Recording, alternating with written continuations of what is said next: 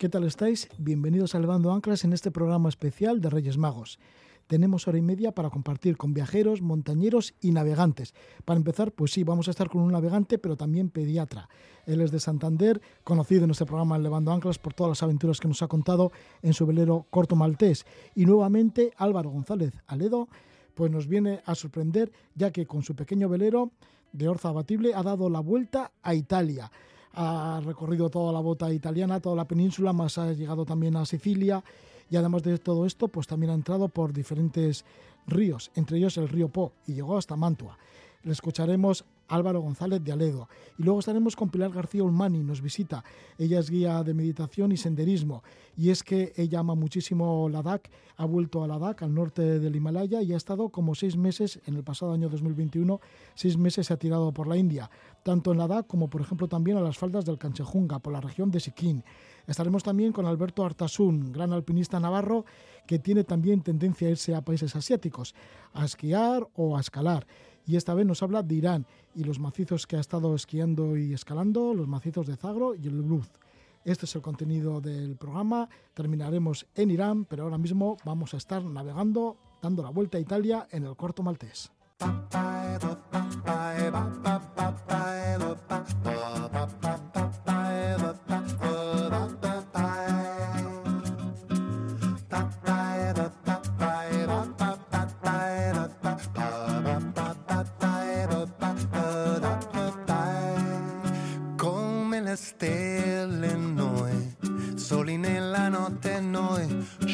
Incontriamo.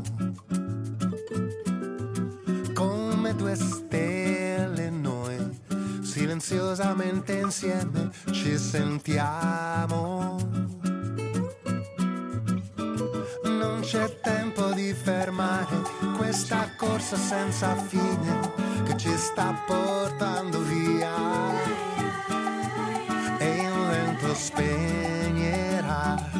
il fuoco che si accende quando sono in te. Quando tu sei in me, noi siamo figli delle stelle, figli della notte che ci gira intorno.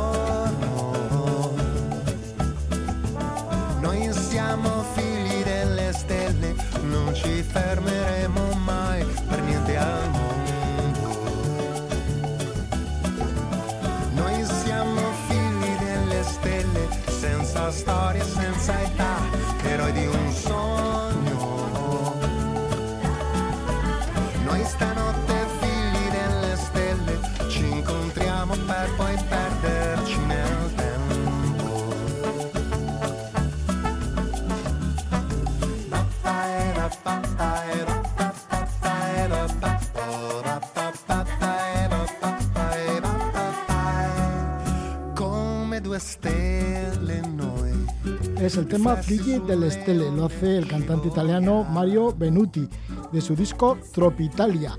Bueno, pues haciendo una semejanza con el movimiento musical tropicalista de Brasil. La música italiana pues, nos lleva a navegar, a dar la vuelta a Italia en un velero. El velero se llama Corto Maltés, un velero bastante característico, del cual hemos hablado mucho en este programa en Levando Anclas a lo largo del tiempo. Su dueño y el capitán del corto maltés es el pediatra y marino de Santander Álvaro González de Aledo. Y esta vez pues ha dado la vuelta al contorno de Italia en su pequeño velero, un velero de orza abatible. Este es el corto maltés. Anteriormente dio la vuelta a España, también ha dado la vuelta a Francia e hizo travesías de Santander hasta Bretaña y de vuelta y por el Mediterráneo navegó hasta la isla de Elba. De cada una de estas aventuras, Álvaro González de Aledo escribió un libro. Por nombrar sus circunvalaciones, daremos más, más datos. En la Vuelta a España, pues fue en el año 2012, empleó 93 días, salió de Santander, fue hasta el estrecho de Gibraltar, subió por el Mediterráneo hasta Cataluña, cruzó por el canal de Midi para volver por las Landas, el País Vasco, hasta de nuevo a Santander y escribió un libro con el título de La Vuelta a España del corto maltés. Luego la Vuelta a Francia pues fue durante 105 días en el año 2018 y salió un libro con el título de Ladrar al espejo, la Vuelta a Francia del corto maltés. Y entre junio y septiembre de 2021 invirtió 111 días para dar la Vuelta a Italia. Han sido 2.290 millas marinas y nuevamente, gracias a la orza abatible, le ha permitido navegar por ríos y canales interiores de Italia. Estamos en conexión con Santander, con Álvaro González de Aledo. Muy buenas noches, Álvaro. Hola. Jorge, buenas noches. ¿Cuáles son las ventajas de adaptarse a un velero de tamaño pequeño de las cualidades de corto maltés? Con esa orza abatible, también pues puedes cambiar las velas enseguida, bueno, que lo puedes modificar enseguida, ¿no? la principal ventaja de todas es que puedes navegar por las aguas interiores. Eh, yo digo que los que tienen un barco grande y se cierran a las aguas interiores es como si voluntariamente prescindieran de un ojo y quisieran estar ya toda la vida tuertos, ¿no? Eh, se puede navegar obviamente por el mar y por las aguas interiores que son los ríos y los canales de los continentes de los cuales Europa pues está lleno, ¿no? Y es un tipo de navegación distinta que solo se puede hacer en barcos pequeños. Y luego otra ventaja también grandísima es que puedes eh, volver desde algún sitio a tu ciudad por carretera, subiendo el barco en un camión, entonces puedes planificar etapas bastante largas, alejándote mucho, sabiendo que luego vuelves por carretera, ¿no? Por ejemplo, esta vuelta a Italia, pues en llegar al final, pasado Venecia, fueron cuatro meses y la vuelta por carretera han sido dos días. Esto te permite diseñar rutas bastante singulares, ¿no? Circunvelando países como ya hemos dicho, España, Francia o Italia, y además metiéndote por sus interiores, por canales, por ríos. ¿Cuándo te diste cuenta de esas oportunidades que tenías con el corto maltés para hacer todo este tipo de rutas? Pues yo creo que fue en la Vuelta a España cuando la pudimos cerrar por el canal de Midi, porque claro, llegamos a Cataluña y con un barco más grande, pues la Vuelta a Santander tendría que haber sido girando otra vez toda España en, sentido contrario a las agujas del reloj, ¿no? Entonces, al llegar allí al canal de Midi, eh, el canal de Midi tiene un calado de 1,40, el barco mío con la orza subida son 70 centímetros, entonces cerramos el círculo por el canal sin ningún problema. Y luego la vuelta a Francia, por ejemplo, pues con un barco de orza fija hubiera sido imposible. Allí es recorrer toda Francia de norte a sur, es un mes navegando por los canales, algunos de los cuales pues tienen eso, 1,20, 1,40 metros de profundidad. Álvaro, ¿cuál ha sido la ruta que has marcado en esta vuelta a Italia, saliendo desde Santander? Bueno, pues hemos llevado el barco en un camión hasta Port la Nouvelle, que es el puerto francés más cercano a la frontera con España, y allí hemos hecho toda la costa francesa del Mediterráneo, toda la bajada de la península italiana por el oeste hasta Sicilia. Allí hemos recorrido las Islas Eolias, hemos pasado al Adriático por debajo del, talón de la bota italiana, hemos subido hasta Venecia y en Venecia hemos desarbolado y hemos cogido el río Po eh, ya a motor hasta la ciudad de Mantova para intentar cerrar lo más posible la, la circunnavegación tanto marítima como fluvial de Italia. Una vez en Mantua ya terminó todo. Bueno, ¿y cómo ha regresado hasta Santander? Pues en Mantova así nos fue a buscar el camión, entonces el barco volvió por carretera hasta Santander y Ana y yo pues en avión. ¿Cuál ha sido la decisión más costosa de toda esta vuelta a Italia en el corto maltés? Bueno, pues fíjate, fue la salida porque estaba el problema de los confinamientos por el COVID. Este viaje ya le tuvimos que anular en el 2020 por el COVID y este año pues lo tuvimos eh, en duda hasta dos semanas antes, ¿no? Teníamos realmente dos planes, el de Italia y si no hubiéramos podido, pues hubiéramos ido a Galicia, ¿no? Pero con la misma, los mismos tripulantes, etcétera. Entonces, 15 días antes de salir, se anunció que ya Europa dejaba de poner limitaciones en las fronteras para la gente que estuviera vacunada y que se iba a poner en marcha el pasaporte COVID, ¿no? Entonces eso, con dos semanas de antelación, pues ya nos optamos por la por la ruta de Italia eh, con ciertas prevenciones, porque por ejemplo en Italia estaban en estado de, de, emergencia hasta el 31 de julio y nosotros salimos a primeros de junio. O sea que una gran parte del viaje lo íbamos a hacer eh, pues estando vigente el estado de emergencia, ¿no? Pero bueno, al final nos decidimos y salió todo bien. No habéis estado en cuarentena ni nada, así que todo ha sido como un milagro. En plena pandemia, pues realizar esta vuelta a Italia en el velero durante cuatro meses. Pues sí, fíjate que yo cuando intentando racionalizarlo todo, antes de salir había hecho una lista de pros y de contras, ¿no? Entonces, en los pros había tres argumentos y en los contras había nueve. O sea que, desde luego, todo apuntaba a que era mejor no haberlo hecho ese año, ¿no? Lo que pasa es que ya en mayo se precipitó todo a favor, ¿no? Empezó la, la pandemia a disminuir, se anunciaron estas medidas de liberalización de, del paso de las fronteras, lo del pasaporte COVID, eh, en fin, habíamos empezado a vacunarnos y muchos de mis tripulantes pues se habían vacunado porque venían de la, son pues profesionales de la, de la enseñanza, que les vacunaron antes, sanitarios que también se habían vacunado antes, o sea que se fue poniendo todo fácil y tomamos la decisión, ya te digo, pues 15 días antes. Han sido varios los tripulantes que han participado en toda esta vuelta a Italia en cuatro meses, pero ha sido cambiando de tripulación, ¿no? Cada cierto tiempo. Sí, normalmente cambio cada 15 días. Entonces, bueno, es una de las principales mm, limitaciones o, en fin, lo que más me cuesta planificar, porque tenemos que quedar en fechas fijas y cada uno sacarse sus billetes de avión para estar en el sitio que hemos quedado eh, el día que, tenemos la cita, ¿no? Y bueno, pues eso a los que vamos en el barco nos obliga a, estar muy atentos de las etapas y, en fin, no darles plantón, ¿no? ¿Cómo es la vida a bordo en un barco de 6,90 metros de eslora? Bueno, pues mira, en verano se hace casi todo en el exterior, porque claro, los 6 metros y pico eh, incluyen desde la punta de la proa hasta, hasta el espejo de popa. Entonces, realmente para vivir no tienes seis metros, tienes dos metros y medio o así en el interior, ¿no? Lo que son pues los alrededores de la mesa donde se come y un poquito pues la cocina y la entrada, ¿no? Entonces estar ahí cuatro meses en dos meses y en dos metros y medio pues es imposible. Pero claro, en verano se hace casi toda la vida afuera, en el exterior.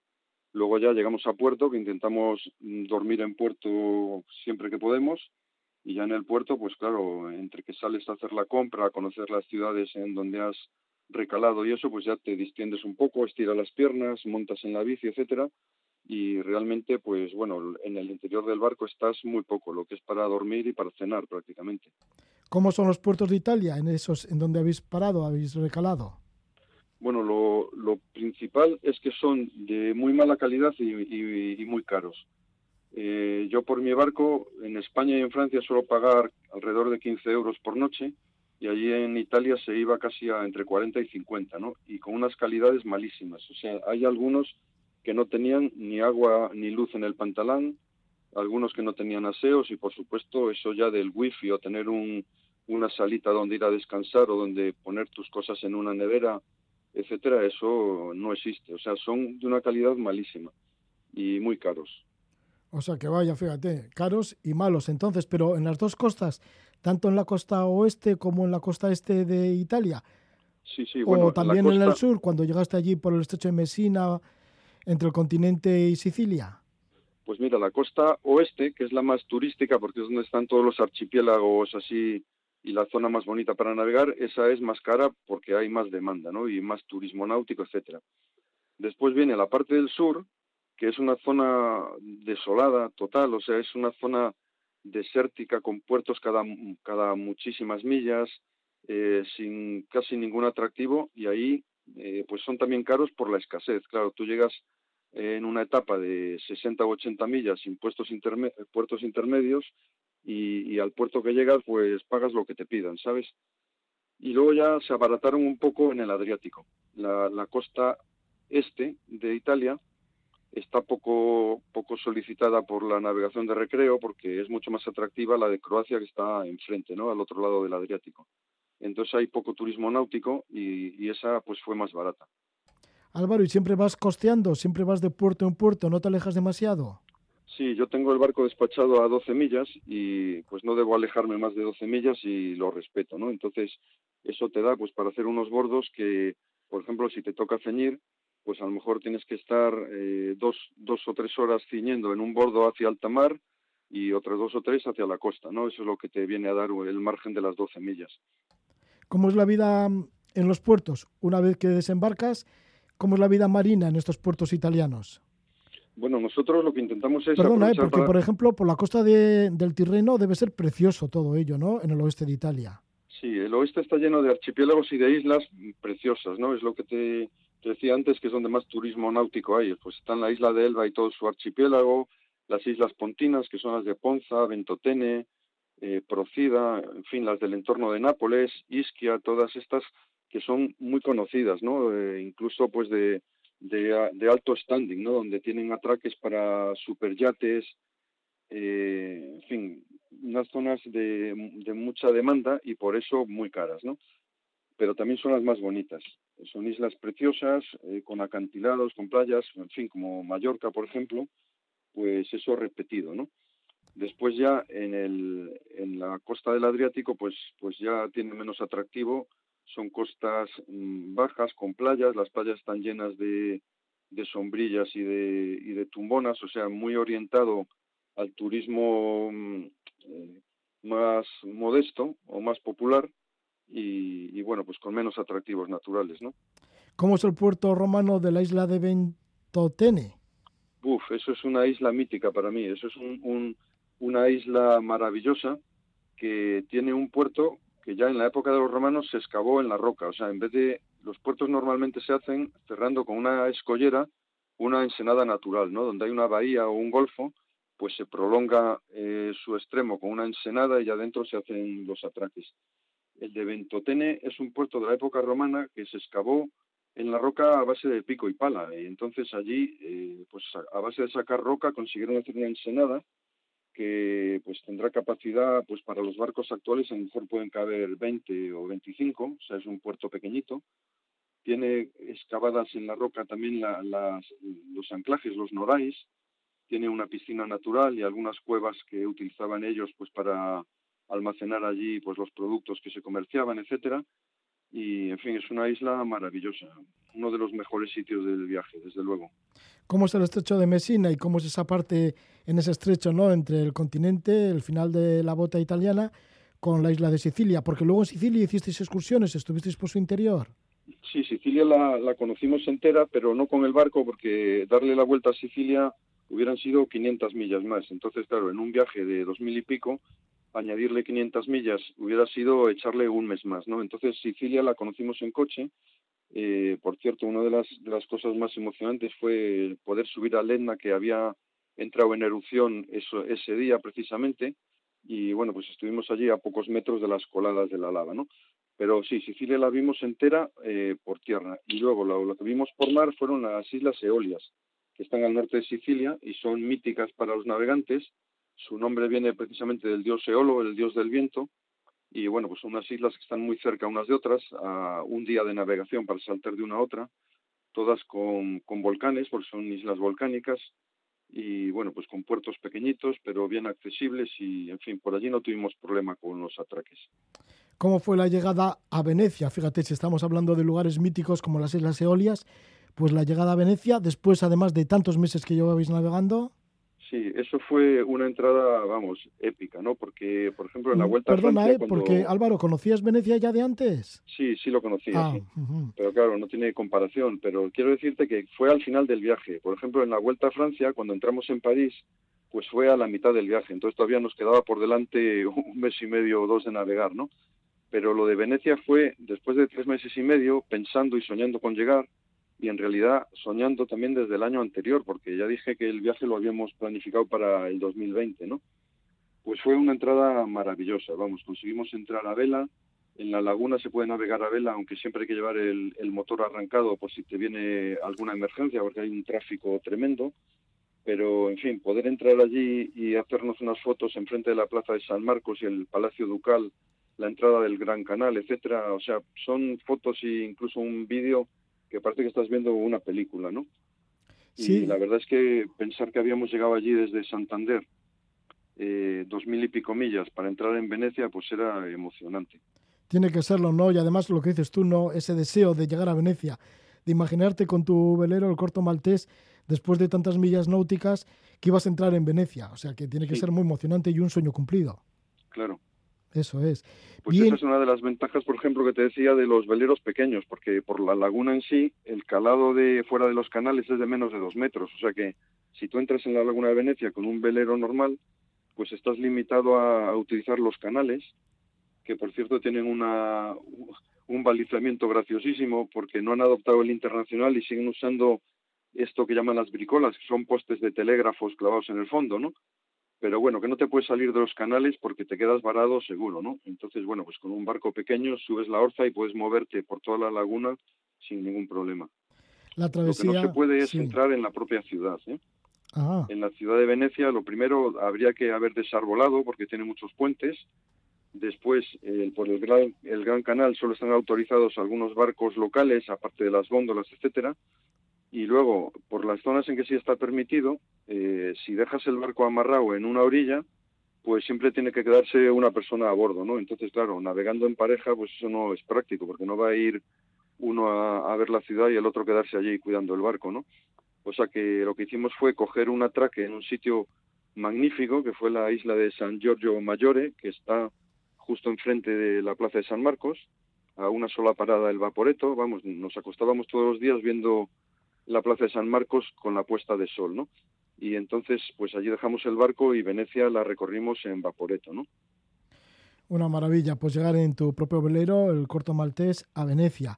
Hemos señalado pues que esta vuelta que ha realizado a Italia ha sido entre junio y septiembre de 2021 saliendo de Santander y claro, pues supongo que haría momentos de mucho calor. No sé si en el Mediterráneo también habéis encontrado fuertes vientos. ¿Cómo ha sido la meteorología en la navegación? Pues mira, una de las peores cosas fue la ola de calor que nos pilló en Sicilia, ¿no? Que hubo hasta 48 grados, en el barco llegamos a tener 41 en el interior, entonces aquello era insoportable, o sea, había días que hacíamos las visitas deseando terminarlas porque habíamos alquilado un coche y el coche tenía aire acondicionado y era en el único sitio que se podía estar a gusto, ¿no? O sea que, bueno, fue una cosa dramática, estuvo en los telediarios, hubo incendios en Sicilia, en fin, algo insoportable.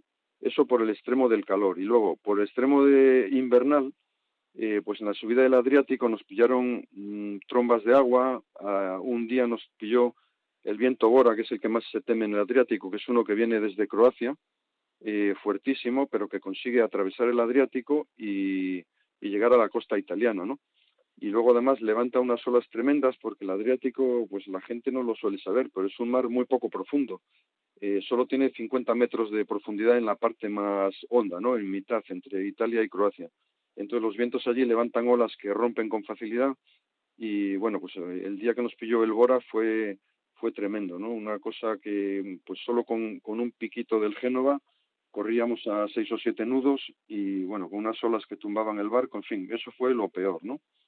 el, Bora en el Adriático y un día que, bueno, pues hacía un tiempo invernal y nos pilló una tromba de agua que nos cayó agua a toneladas encima del barco, ¿no? ¿Cómo fue la navegación ya por el río Po, por los canales hasta llegar a Mantua? Pues mira, esa fue una de las cosas más sorprendentes y emocionantes también, porque cuando salimos de Santander no estábamos seguros de que pudiéramos meternos por el río, ¿no? Eh, te diré que por el camino fuimos preguntando a todos los navegantes italianos con los que nos cruzábamos a ver qué experiencia tenían del Po y te aseguro que nadie lo conocía. O sea, no solo no habían navegado por él, sino que es que no sabían que fuera navegable. Incluso algunos me dijeron que creían que estaba prohibido meterse con barcos deportivos y que solo era para, para los mercantes, ¿no? Entonces, bueno, pues hasta que llegamos a Venecia y preguntamos allí a las autoridades del canal, los, la autoridad portuaria o vamos, los que los que gestionan la navegación por el canal y ya nos lo aclararon todo, ¿no? Entonces, por supuesto, está permitido, es gratuito, ni siquiera es como el canal de Midi en Francia que hay que pagar una tasa por atravesarlo, eh, está exclusado, o sea, vas alternando como al, como al atravesar Francia, pues tramos por el río y tramos por los canales, pasando esclusas, y la parte negativa es que por allí hay poca navegación deportiva, entonces todas las infraestructuras están pensadas para barcos grandes, ¿no? tanto los, los pantalanes para esperar a que te abran la esclusa como los sitios para pararse, pues son, son desproporcionados y para un barco pequeño no, no sirven, ¿no? Entonces era incómodo porque había veces que queríamos parar a dormir y no encontrábamos dónde quedarnos, mientras que en Francia, en el canal de Midi, en cualquier sitio te amarras a un árbol y te quedas a dormir, ¿no?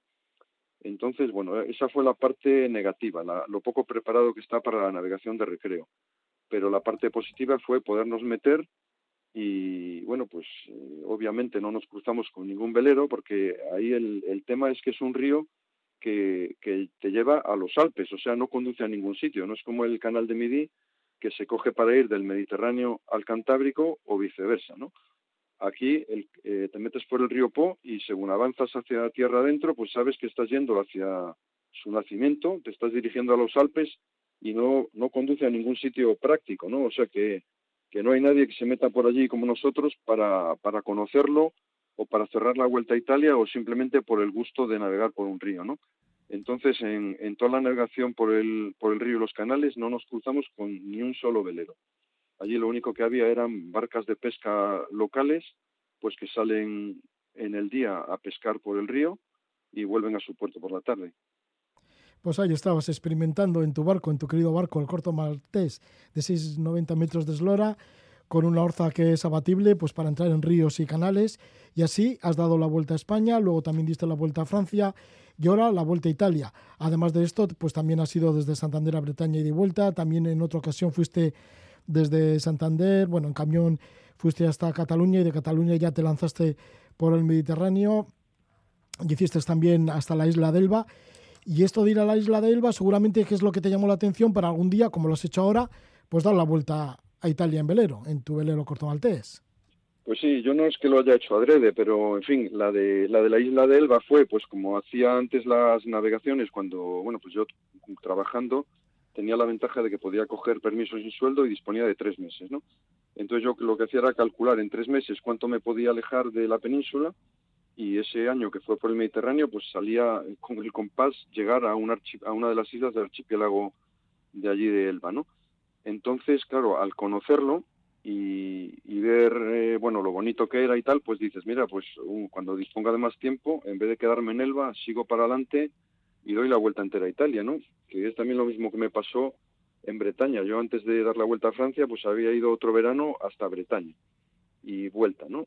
Para hacerlo en tres meses. Entonces, pues pensé lo mismo. Pues yo, una vez que he llegado aquí a, Bretaña, pues mira, cuando tenga más tiempo, seguiré un poco más, me meto por el Canal de la Mancha, llego casi hasta Bélgica y allí cojo los canales para bajar al Mediterráneo otra vez, que es lo que hice, ¿no? Entonces, bueno, no es que lo planificase así, pero sí el conocer una parte del recorrido, pues ya te abre las puertas para, para dar el paso y hacer un viaje más largo. Pues ahí están esos viajes fantásticos en el corto maltés, este velero de Álvaro González de Aledo, que es pediatra y marino de Santander, que nos ha contado esta vuelta a Italia en velero. Eh, por la costa mediterránea de Francia, bajó por la bota italiana hasta Sicilia, pasó el estrecho de Messina, subió a Venecia para terminar la circunnavegación por el río Po hasta Mantua. En total han sido cuatro meses, 2.290 millas recorridas, 18 islas visitadas y cuatro ríos por los que ha navegado. Álvaro, además de todo esto, bueno, pues está a punto de publicarse un nuevo libro, este sobre lo que estamos hablando, ¿no? De la Vuelta a Italia. Sí, sí, vamos a, voy a publicar uno sobre la Vuelta a Italia, y que además va a tener la curiosidad de que está redactado en primera persona por el barco. O sea, parece que el que está contando la historia es el corto maltés en vez de yo, ¿no? Creo que debe ser el primer libro en la historia escrito por un velero. No sé si, si será así, pero vamos, me, extrañaría que haya otro que, que, lo haya hecho así. Entonces todo está contado eh, imaginándome cómo lo veía y cómo lo vivía el barco, ¿no? Sí, este nuevo libro creo que va a llevar el título de Cuando llegaremos? La Vuelta a Italia en el corto maltés, que lo va a editar como tus anteriores libros, Ex Libris. Pues muchísimas gracias por esta conexión con Santander, con Álvaro González de Aledo. Y nada, pues ya estamos deseando leer este libro. Pues muchas gracias a ti, Roge, como siempre, por acordarte de nosotros y por ayudarnos a difundir estas navegaciones, que al final lo que nos interesa es que la gente vea que con un barco pequeño se pueden hacer navegaciones largas, descubrir muchos sitios preciosos y que además nos metemos en sitios que los grandes no pueden ir, que obviamente con mi barco yo no podré cruzar un océano, pero puedo meterme por sitios donde los que hacen el, cruce del océano no van a poder ir nunca. Hasta siempre, Álvaro. Un fuerte abrazo. Vale, gracias, Roge. Un abrazo. Hasta luego. Las increíbles aventuras del velero corto maltés. Nos lo ha contado Álvaro González de Aledo, desde Santander. Y ya pues entraremos enseguida, después de las noticias de las 11 de la noche, en la segunda hora de Levando Anclas. Atentos, porque estaremos yéndonos hacia el Himalaya, al Himalaya de la India y también a Irán, a los macizos del Zagros y el Albros. Ahora escuchamos la música de Di Martino. Con le sabbie mobili in salotto è il tuo pesce che non parla d'altro che di santità.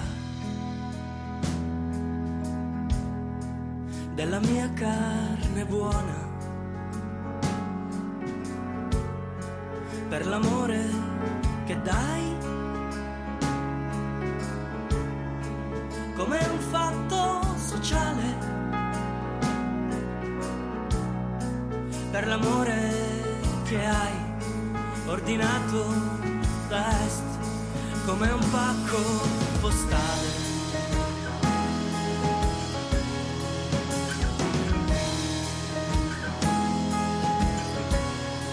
Ed è ancora Natale col presepe in borsa e la faccia rossa da combattimento. la paura in un sacchetto barattoli del mais e nel pranzo che t'ho preparato prima d'andar via. Con la mia carne buona, per l'amore che dai.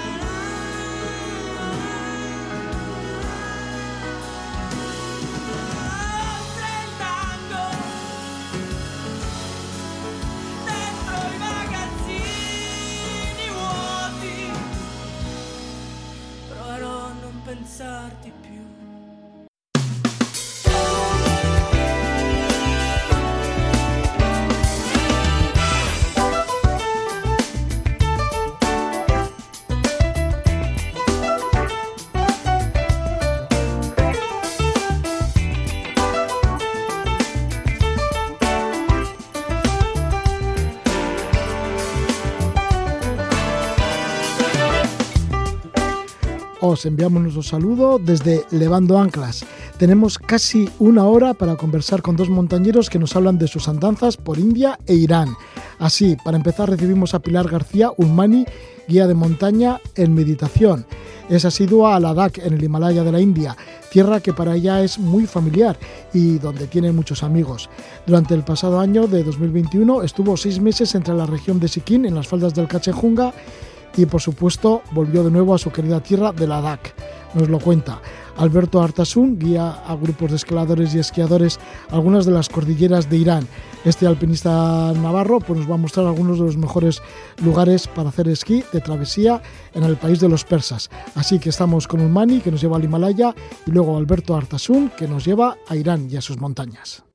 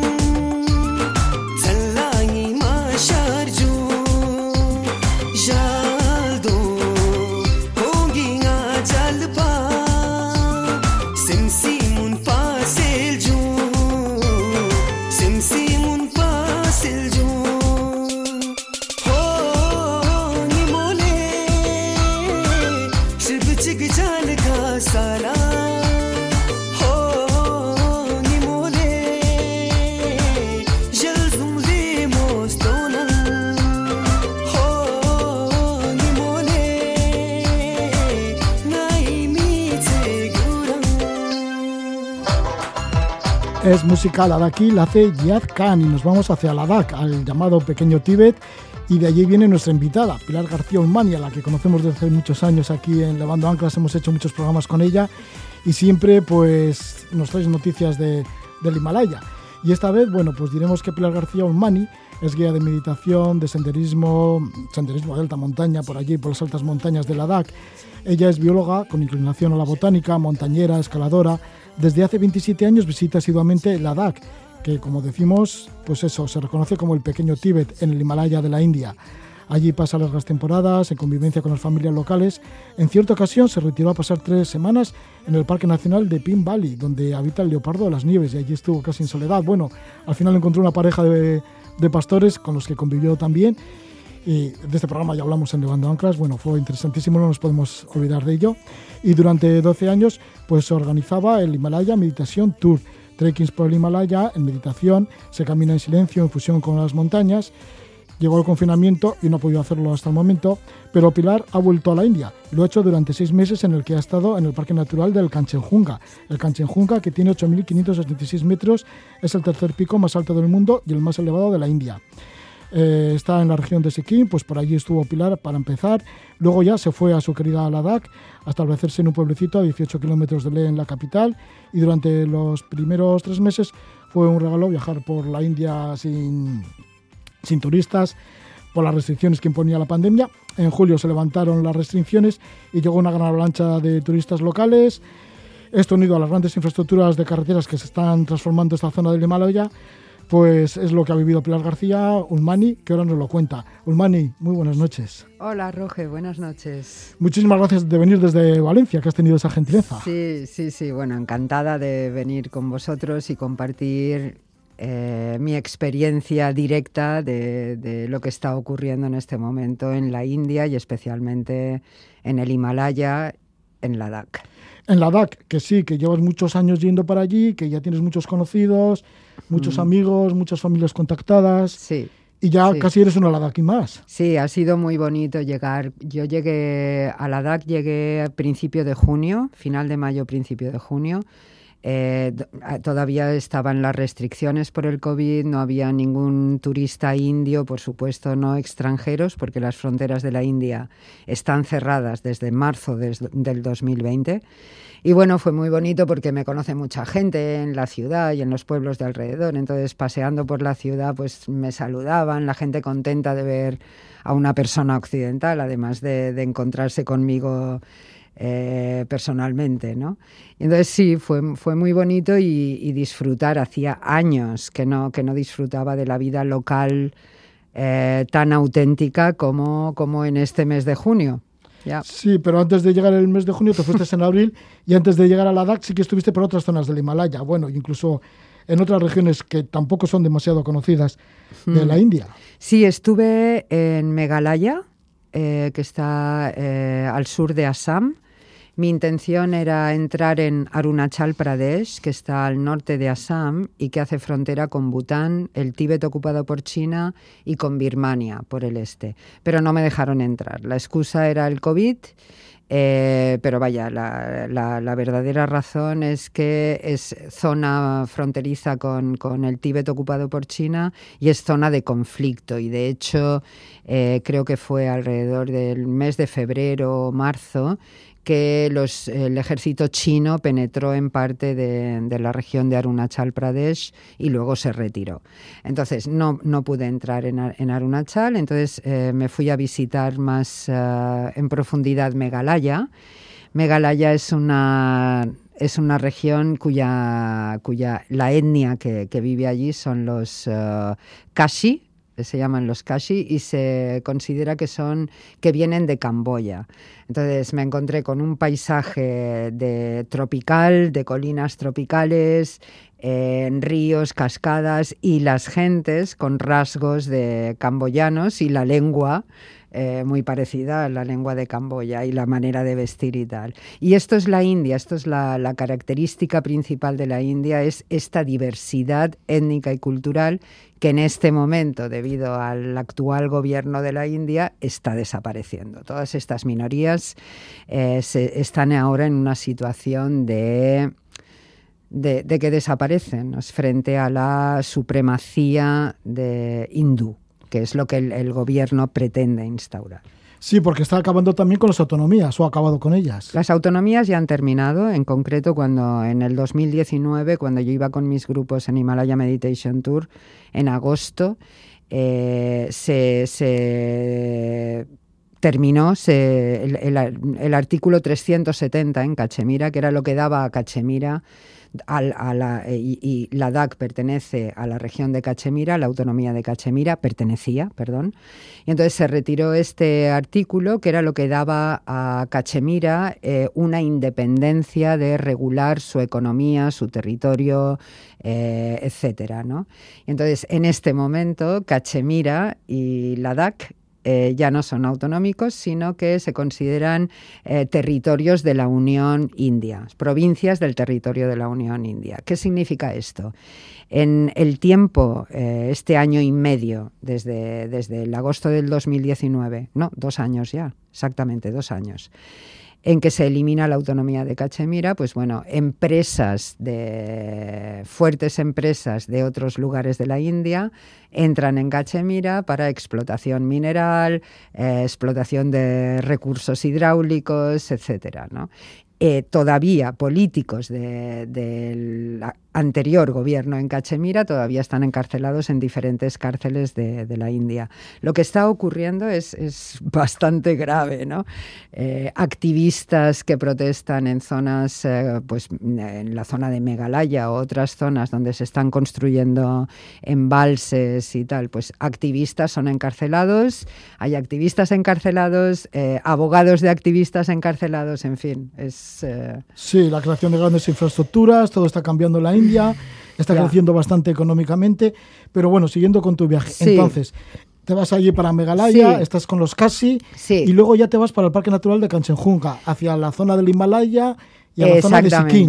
Exactamente, o sea, ya hacía mucho calor en Assam y Megalaya y ya me fui a Sikkim. Eh, no me dejaban, de nuevo, por la excusa del COVID, no me dejaban entrar en gran parte del territorio de Sikkim y entonces me fui a lo que es eh, Sikkim del oeste. Eh, que es lo que hace frontera con Nepal. Y es en esta frontera con Nepal donde está el Kachenchunga y luego en el lado nepalí pues está el Everest, etc. ¿no? Entonces, estuve en un pueblecito que se llama Yuksum, que es la puerta de entrada al Parque Natural del Kachenchunga. Eh, este, el Parque Natural, por la excusa del COVID, también estaba cerrado. Eh, que lo, que me sentí súper privilegiada en todos estos meses ha sido que, claro, he podido recorrer estos territorios eh, conectando completamente con la vida local. O sea, porque no había ni un solo turista, ni indio ni, ni extranjero. Y aunque habían restricciones de movilidad, la ventaja de, en este caso, de ser una extranjera era como que, bueno, la policía pues me paraba, me pedía la documentación y tal, pero me dejaban ir. Con lo cual, el Parque Nacional, por ejemplo, estaba cerrado, pero yo me introduje haciendo excursiones de un día, yendo y saliendo. Si me hubieran pillado más días, sí que me eso sí que es grave, pero entrar y salir pues como que, que, hacían un poco la vista gorda, ¿no? Y es una región absolutamente espectacular. O sea, a nivel de paisajístico, de vegetación, impresionante. Y a ti que te gusta tanto caminar, fíjate, caminar por allí, por esta zona del Himalaya, por el Kanchenjunga. ¿Estaba presente? ¿Está presente el Kanchenjunga también? Sí, o sea, el Kanchenjunga... sí, que es la montaña más elevada de toda la India. exactamente. Entonces... Eh, y la tercera del mundo. Exacto. No, no, el Claro, el, parque natural está en lo que es eh, las montañas anteriores a estas grandes alturas, ¿no? Entonces, el trekking que yo quería hacer, que es un trekking de unos ocho días entre entrar y salir, eh, llega a un paso de montaña de 4.300 metros y es en este paso de montaña cuando divisas con gran claridad el Cachenchunga. De zonas más bajas también se puede ver, pero eh, el, día tiene que ser muy claro. ¿Ya? Lo que es impresionante en toda esta región es, primero, que hay un montón de etnias diferentes en, un radio de 60 kilómetros, habían siete etnias diferentes, ¿vale? E, es, es, es, el encanto, entre otras cosas, del Himalaya, porque claro, los diferentes valles han hecho que crezcan culturas y etnias diferentes, ¿no? Sí, por el aislamiento igual, ¿no? Exactamente, exactamente, es este el tema, ¿no? Y entonces, eh, bueno, esto todo es vegetación subtropical, helechos arbóreos, eh, en fin, eh, de, de, una, de una pureza y y, naturaleza virgen espectacular. Y tener la oportunidad de recorrer todo esto únicamente encontrándome con la vida local, eh, los pueblos, la, el trabajo habitual de las gentes de los pueblos, a ver, todo un regalo, la verdad. Ulmani, lo que pasa es que llegó la época de lluvias y las sanguijuelas. Ya, se adelantaron las lluvias, uno de los graves problemas de Sikkim. En Sikkim había estado ya hace años y también tuve problemas con las sanguijuelas.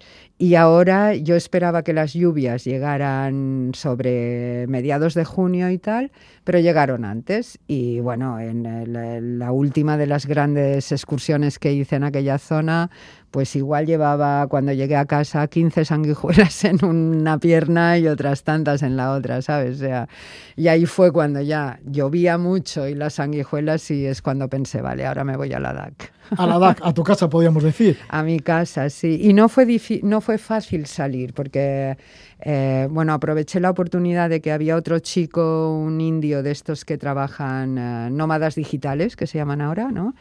Y él tenía que ir y necesitaba un permiso para tenía que ir a Bangalore necesariamente. Y aprovechando que a él le tenían que dar un permiso la policía pues eh, me fui con él. Pero vaya, fue, fue toda una aventura, porque luego no nos dejaban entrar en, West Bengal, que es el otro estado, y bueno, fueron horas de medio de la noche de, hablar con policías y de tal, y policías llamando a sus jefes y tal, y al final pudimos, pudimos llegar a Siliguri, que es, eh, es la ciudad donde ya podíamos coger un avión. ¿no? Sí, y ya fuisteis para Ladakh que ahí te esperaba, bueno, ¿con qué día ibas? Porque sí que alquilasteis una casa. No sé si ya tenías contactos, bueno, siempre has vivido allí durante meses, ¿verdad? Claro, sí, sí, yo contacté con, con mi mejor amigo en Ladakh, Tamchos, gracias a él y su familia me siento siempre arropada, ¿ya? Eh, porque es importante tener este, este contacto emocional, la verdad, cuando estás en una cultura completamente distinta. ¿no? Y él me consiguió una casa en, eh, a los pies del, del Stock Kangri, que es un pico con glaciar de unos 6.000 metros de altura ¿Lo has subido alguna vez? Eh, sí, pero hace muchos años. Y ahora eh, el Stock Kangri en el 2019, o sea, se hizo muy famoso el trekking al Stock Kangri porque es un trekking no complicado y tienes que cruzar un glaciar. Entonces, eh, muchos turistas, tanto indios como occidentales, hacían este trekking. Y en el 2019 los, la gente del pueblo de Stock decidió que quería tener un lapsus de cinco años de, no permitir que se hiciera el trekking porque veían que las aguas y aumentaba la suciedad, ¿no? Y ellos eh, utilizan el agua del deshielo de este glaciar para regar sus campos y para beber y para todo, ¿no? Entonces, eh, y, bueno, y vino la pandemia en el 2020, con lo cual, entonces, en este momento no, no se puede hacer este trekking. Total, que sí que tú llegas allí a, a la DAC, estás con tu amigo aquí y entonces ahí te buscan un, bueno, te buscas un sitio para estar durante meses allí nuevamente. Sí, he estado cuatro meses. Cuatro meses. Sí, en, en, esta casa sin moviéndome solo cuando tenía libre, porque empecé a organizar las, ah, mis sesiones individuales online. Eh, sesiones de meditación. Sí, sesiones de meditación y de brindar claridad a la mente, de investigar los pensamientos que te hacen sufrir. ¿no? Muy bonito, la verdad.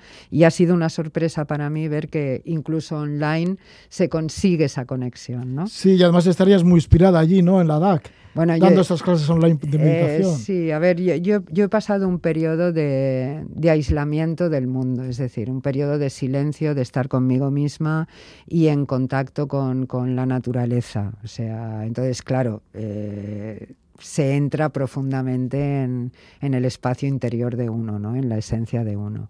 Y bueno, cuando, cuando tenía varios días libres de, que no tenía sesiones y tal, pues me iba tres o cuatro días, hacía, cogía mi moto, me iba a pueblecitos perdidos, hacía trekkings, me quedaba a vivir con, en casa de gente que todavía vive con economías autosuficientes y tal.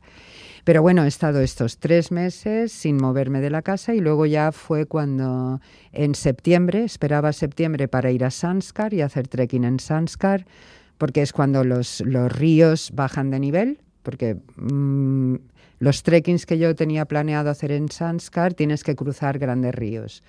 Entonces es en septiembre cuando, cuando baja y cuando los puedes cruzar. ¿no? Y fue en septiembre cuando me fui a Sanskar y cuando me encontré con toda la sorpresa de, de las tres autopistas que están haciendo en mi valle favorito, el valle que hasta ahora ha sido el más aislado y auténtico de Ladakh. Donde... Sí, y en otro tiempo estaba prohibido.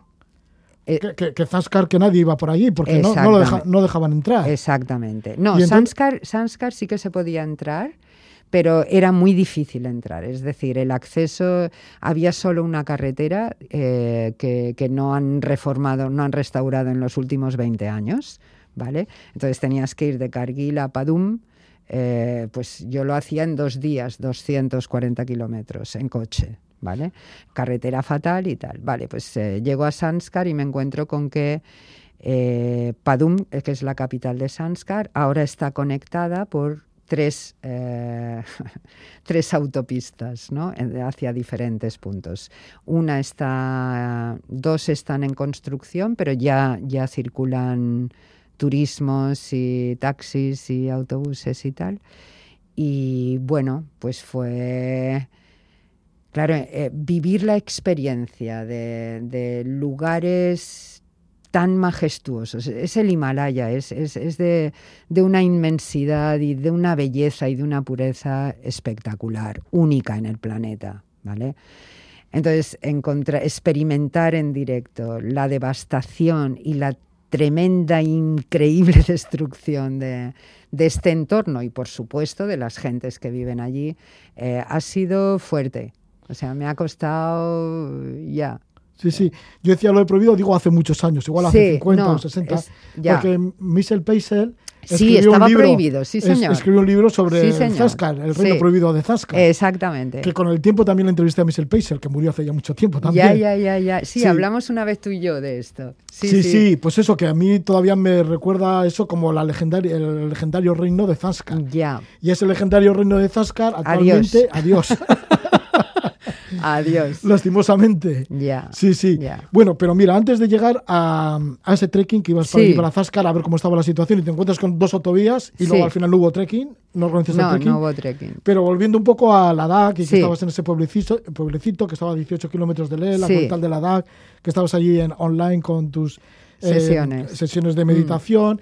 Creo que también participabas en la siembra porque te hice una entrevista en junio exactamente. para el programa que teníamos en la Casa de la Palabra y en junio de 2021 sí. pues te hice una entrevista y me decías que bueno que aquello era precioso, que estabas con los labradores allí en la siembra, que cuando sembraban cantaban mantras, que todo era tranquilísimo, claro, no habían llegado los turistas, todo el mundo estaba confinado. Exactamente. Y lo estabas gozando muchísimo. Exacto, fue precioso, o sea, el, el mes de junio fue súper bonito porque a ver, las universidades, colegios, institutos en la India están cerrados desde el marzo del, del 2020. Siguen cerrados, ¿eh?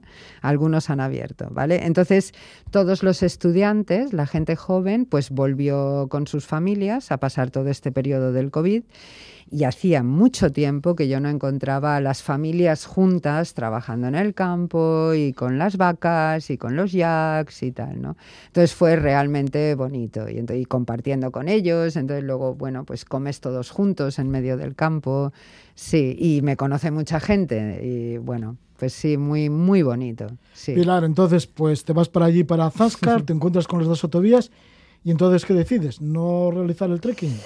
A ver, primero voy a apuntar, eh, a final de junio eh, terminan las restricciones de COVID y inmediatamente comienzan a llegar a Le aviones repletos de, turismo indio. O sea, universidades, colegios, institutos están cerrados, pero eh, aviones, se llenan hoteles, todo esto abierto, ¿no? Y entonces es un cambio radical. Y nunca hasta ahora había visto tal cantidad de turismo indio tanto en transporte privado como, como en público, eh, viniendo con aviones, como este año. O sea, ha sido bestial. Julio, agosto, incluido septiembre. O sea, que todos los indios al Himalaya. Todos los indios al Himalaya, claro. O sea, el, esta zona es... Eh, será de las pocas zonas donde no llueve en este periodo del año y, y no hace calor. O sea, y ha sido brutal, de motos, de coches, de aviones repletos, de paquetes turísticos. Otra cosa, si me, si me permites, voy, voy así y luego voy conectando. Eh, a ver, ahora el territorio ladaki no pertenece a los ladakis. Desde la anulación de, de la autonomía de Jammu Kashmir, el territorio ladaki no pertenece a los ladakis, pertenece al Estado. Y por, por tanto, el Sí, porque esa autonomía pertenecía a los, a los de Cachemira, que son islamistas, y a los ladakis, que son budistas, tibetanos. exactamente. ¿no? Entonces, eh, ahora el territorio ladaki pertenece al Estado. El gobierno central puede hacer lo que quiera en este territorio grandes empresas turísticas de otra parte de la India, Make My Trip, Clear Trip, Yatra, etcétera, lo que han hecho ahora es que alquilan eh, hoteles, pensiones, etcétera, que esto antes no lo podían hacer. Antes cualquier negocio que ocurría en Ladakh o Cachemira tenía que ser pertenecer a un Ladaki o un Cachemiri, ¿vale? Entonces estas grandes empresas han entrado, ¿qué significa esto? Pues que traen paquetes de turistas, eh, es el turismo de masa, el turismo barato que te llegan miles de personas, ¿vale? Y el beneficio tampoco se queda en Ladakh, o sea, el beneficio va a, manos privadas de, grandes empresas. ¿no? Y ha sido bestial. y el impacto que ha producido tanto en los ladakis como en el entorno, brutal. Eh, de basura, de contaminación, de, de masificación humana. Estamos hablando de una zona que está muy despoblada y estamos acostumbrados al silencio, al espacio. ¿Vale? Ha sido muy impactante. A mí me han llegado a decir amigos míos que son dueños de hoteles y tal, ¿no? De decirme, eh, rezo para que haya un conflicto entre la India y Pakistán o la India en China y así dejarán de venir.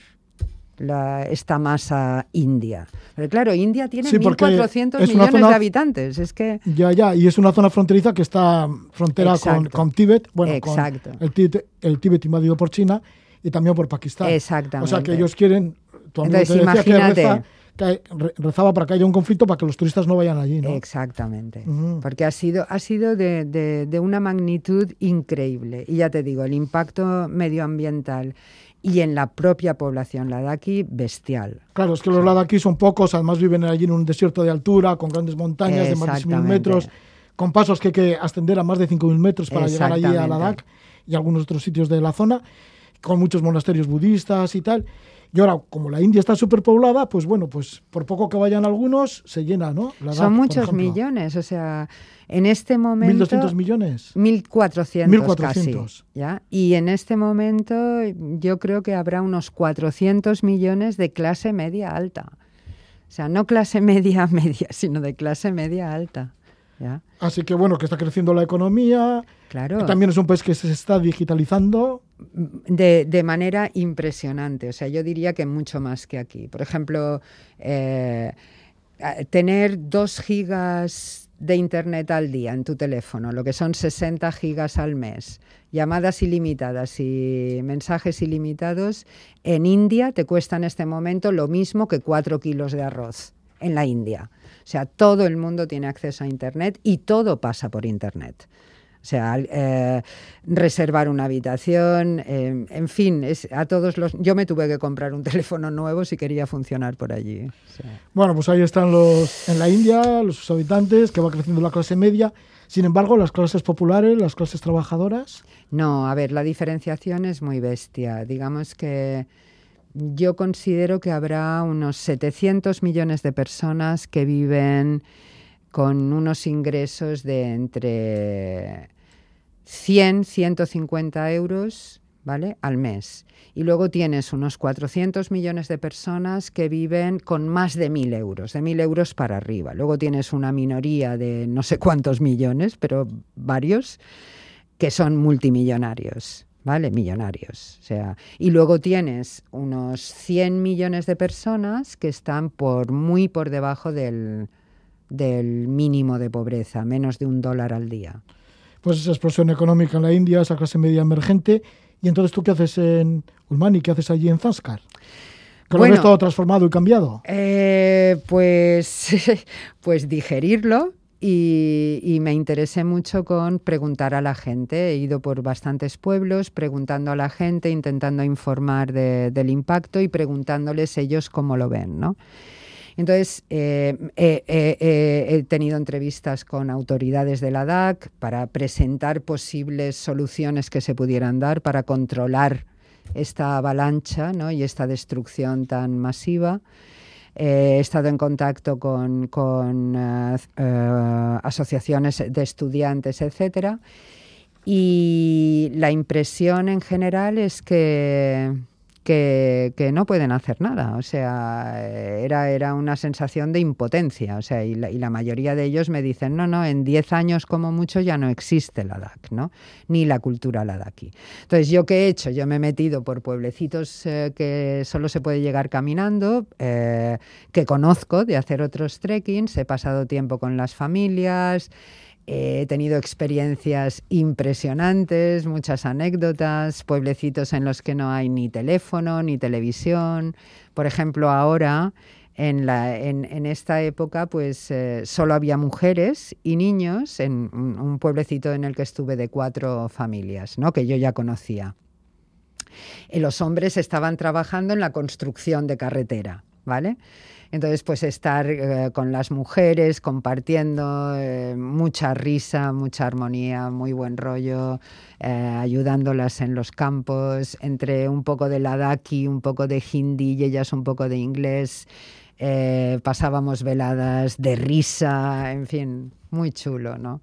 Todavía. Mentes limpias, es que claro, es, es cuando te encuentras con mentes limpias y puras. La, población ladaki hace siglos que optó por vivir la vida en lo que yo llamo armonía y buen rollo, siguiendo la filosofía budista. Paz de mente, eh, camino de la compasión y la posibilidad de iluminación, ¿vale? Entonces, esto es lo que respiras con ellos. Entonces, eh, todavía hay algunos lugares, algunos pueblecitos, en Sanskar hay muchos todavía, cuando ya las autopistas estén en total funcionamiento, que será el año que viene, todo este impacto pues hará cambiar estas mentes limpias. Entra, pues entra la competitividad, la agresividad, la violencia, la avaricia. Y yo estos cambios los he visto en amigos míos en directo. O sea, no es algo que, te lo cuenten. O sea, ves como la mente, en la mente entra el deseo, la avaricia, y, se transforma. ¿ya? Bueno, pues se cambian las mentalidades, se cambia el paisaje, se cambia todo. Ya, es, el llamado progreso, entre comillas. Eh, bueno, eh, me hace mucha gracia porque se habla de desarrollo, ¿no? Pero claro, se nos olvida el apellido de ese desarrollo. Estamos hablando de desarrollo capitalista. Es decir, todo es permitido mientras genere beneficio, grandes beneficios. ¿Vale? A costa de lo que sea, a costa de la naturaleza, a costa de, minorías culturales, a costa de lo que sea. Entonces, este es el desarrollo que, está, que, estamos creando y expandiendo en el planeta. Bueno, pues ahí estamos, en ese desarrollo que, nos está devastando, pero bueno. Ya. Pues bueno, muchísimas gracias por traernos noticias de esta parte del mundo que antes era como muy aislada. Los inviernos seguirán siendo aislados, porque claro, subir, Ah, no. a ver. Eh, Digo, porque la DAC siempre estaba aislada en invierno. Claro, por, las, por, las, por la nieve y no había manera de llegar hasta allí. Pero ahora se ha acabado.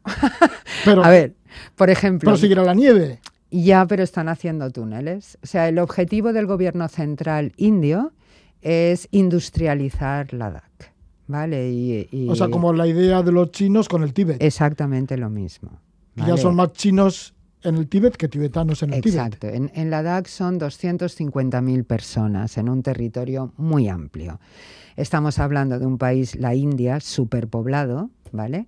Entonces, lo que los ladakis compartían conmigo es que la visión que tienen es que el gobierno central lo que quiere es trasladar gran cantidad de población india a Ladakh. Y de hecho ya lo puedes ver, ¿eh? o sea, en las zonas donde eh, ya había autopista, la autopista de, de Lea Sirinagar, el desarrollo ha sido súper rápido, especialmente este, en, este tiempo de pandemia han cambiado muchas cosas. ¿eh?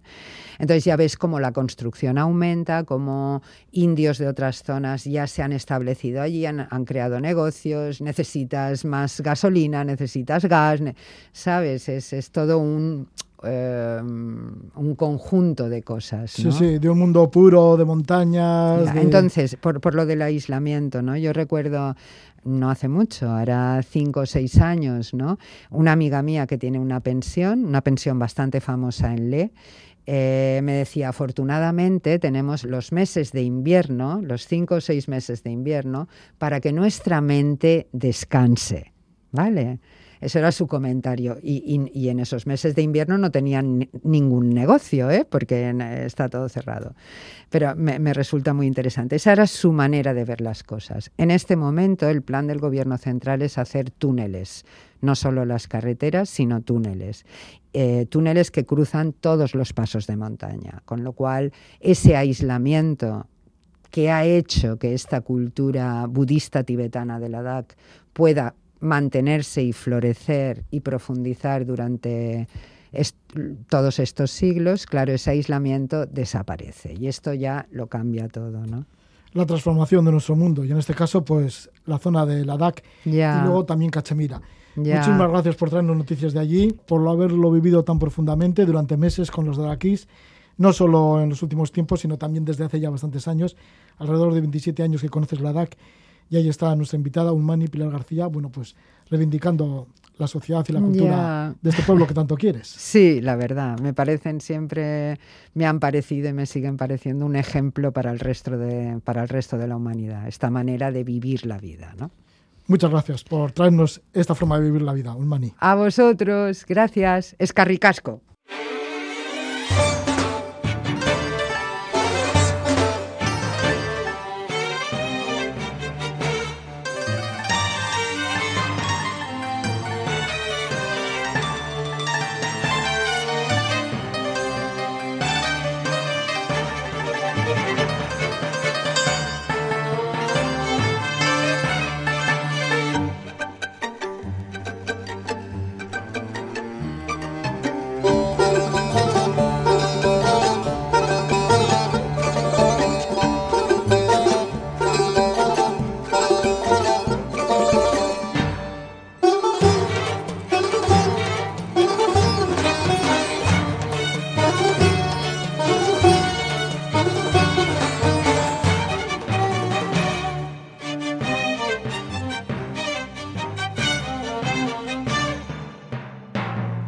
باز بهار اومد گلا رو وا آخر روز مسون و سیاه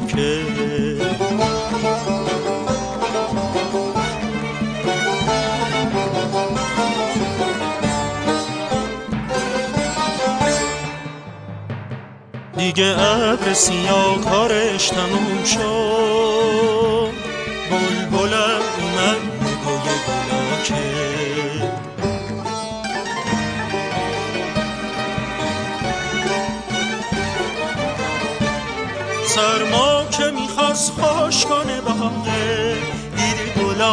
میخندن او هیا که دید گلا میخندن او هیا که Es música iraní, la hace Alisas Bakli. Nos gusta conocer las realidades sociales, culturales de diferentes partes del mundo y también meternos en sus paisajes, en sus geografías, en su naturaleza y ahora pues vamos a eso, a meternos en esa geografía y naturaleza de un país como Irán y también como Kirguistán. Y así para ello le tenemos a Alberto Artasun.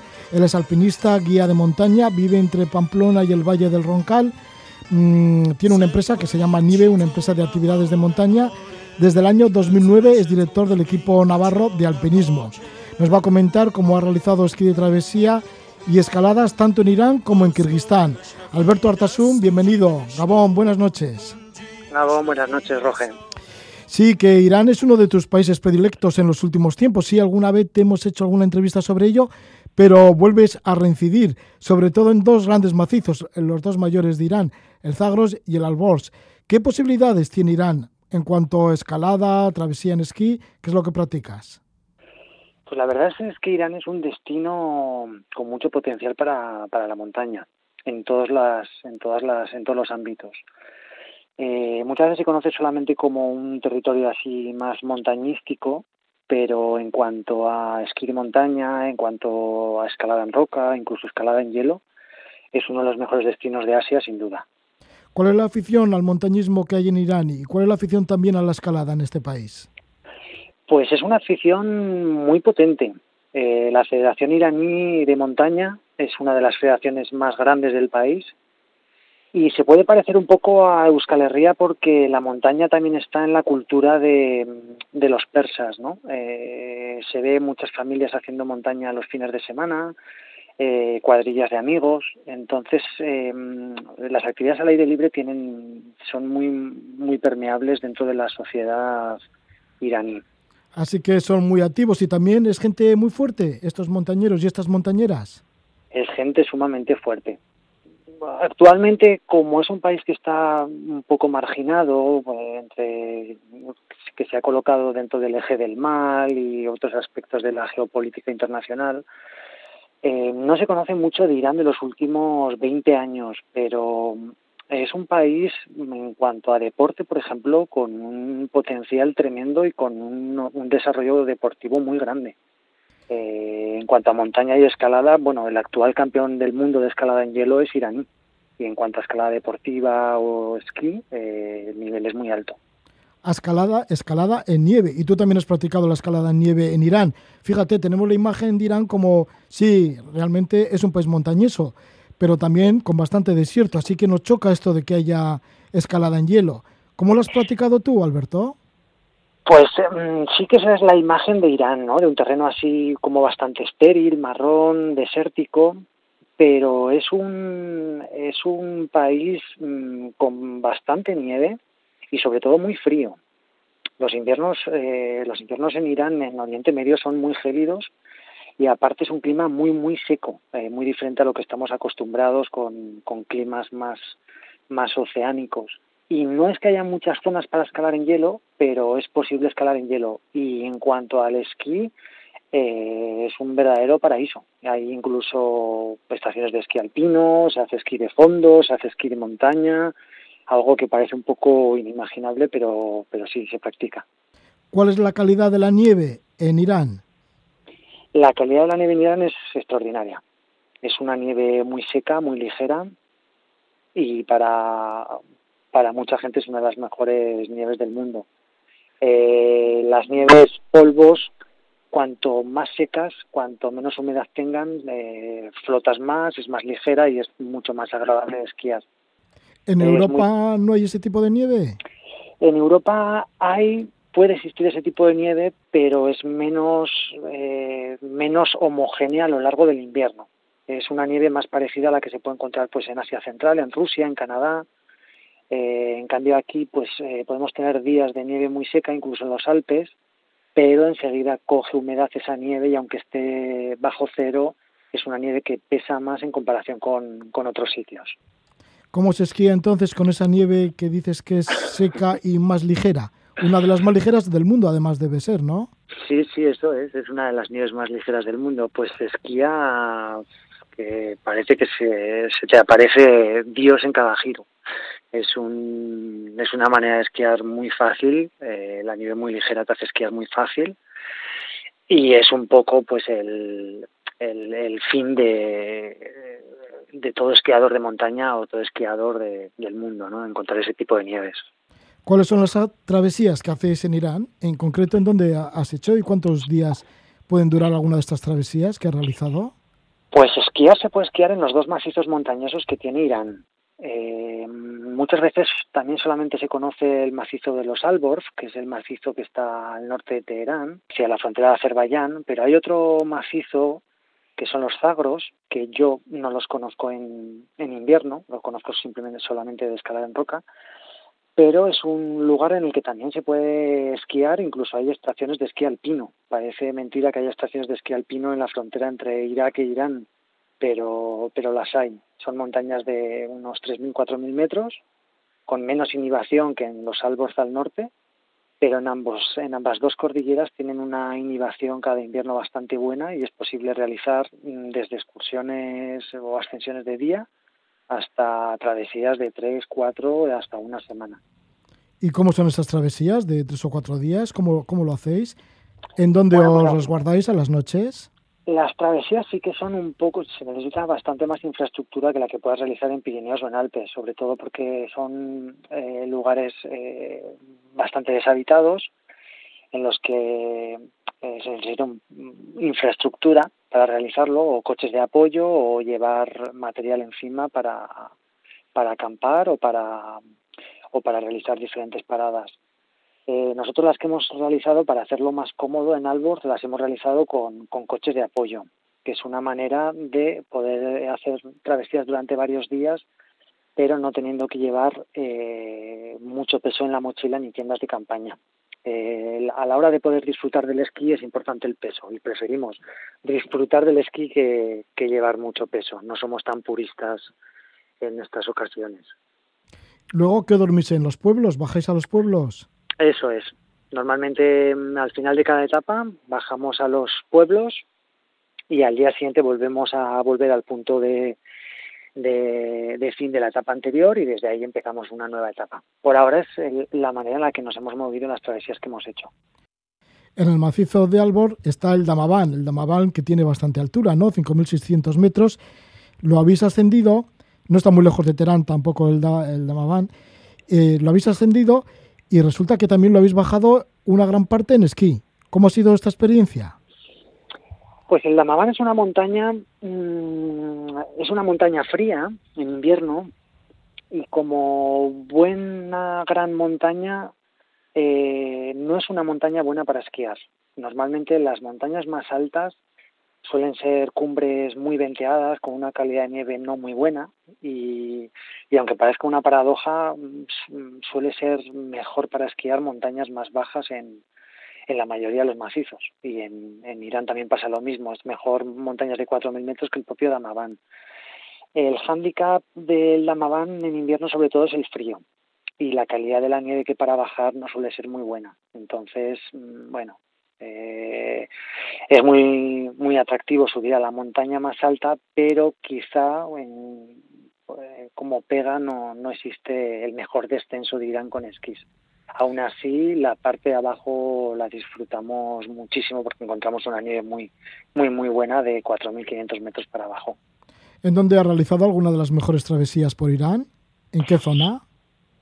Pues en, eh, hay, una, hay un, una pequeña cordillera que está mm, más al, al este de, del Damaván, en la misma carretera que va desde, desde Teherán al Caspio al, al este, hay una, una serie de montañas de 4.500 metros que posiblemente tenga las, la mejor zona esquiable de, de todo Irán y de todos los Alborz.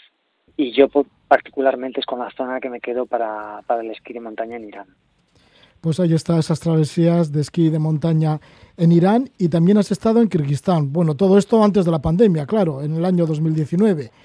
Y resulta que estuviste por unas paredes en la zona de Caracol, que está cerca de la frontera con China, y os adentrasteis en un valle en el cual pocos expedicionarios han llegado o, casi nada, ¿no?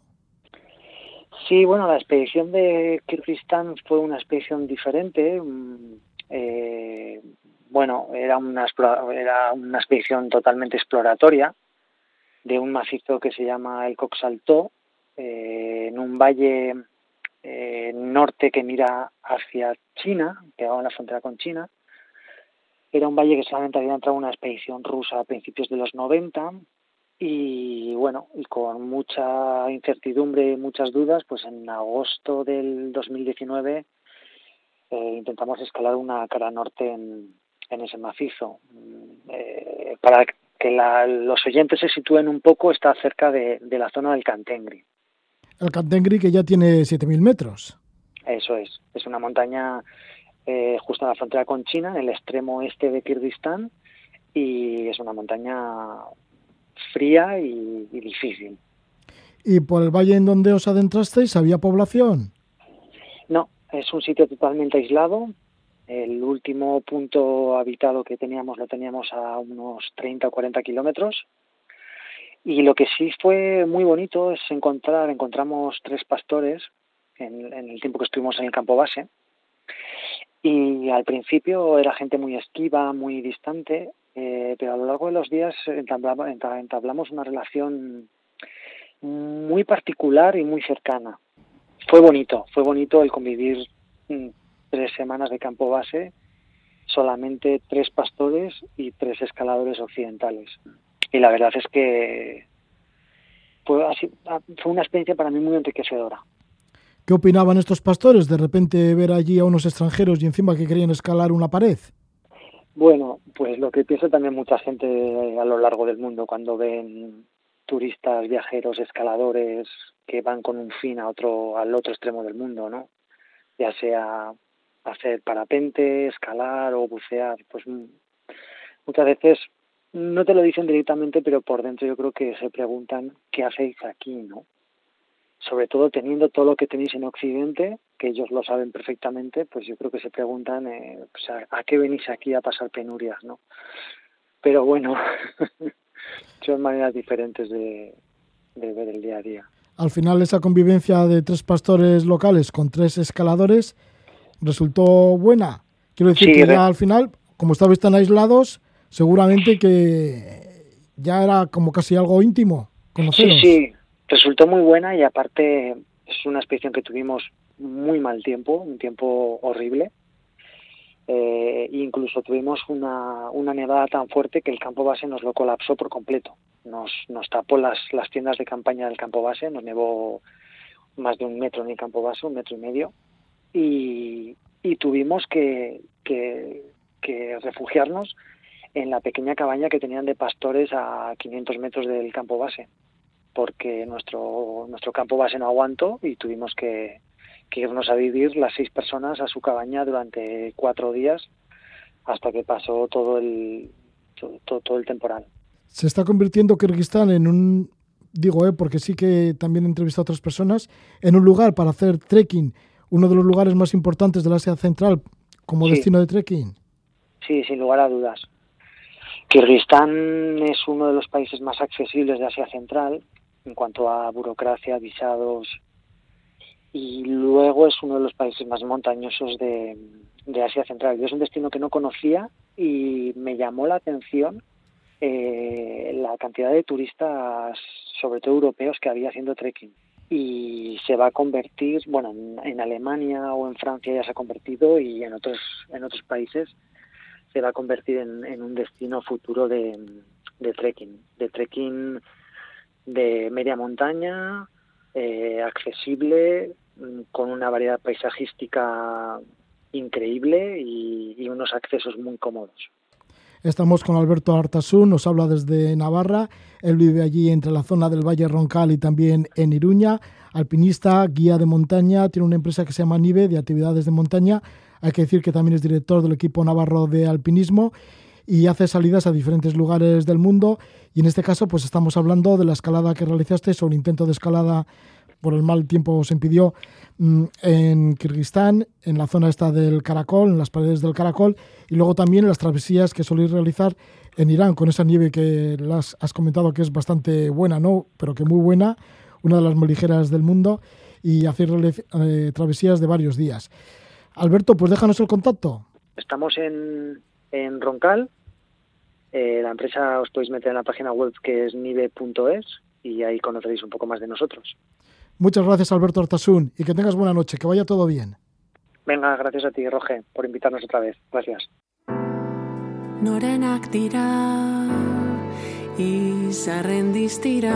Desde Navarra, Alberto Artasú nos ha hablado de sus andanzas por algunas de las cordilleras de Irán y otros países de Asia, en donde guía grupos de escaladores y esquiadores.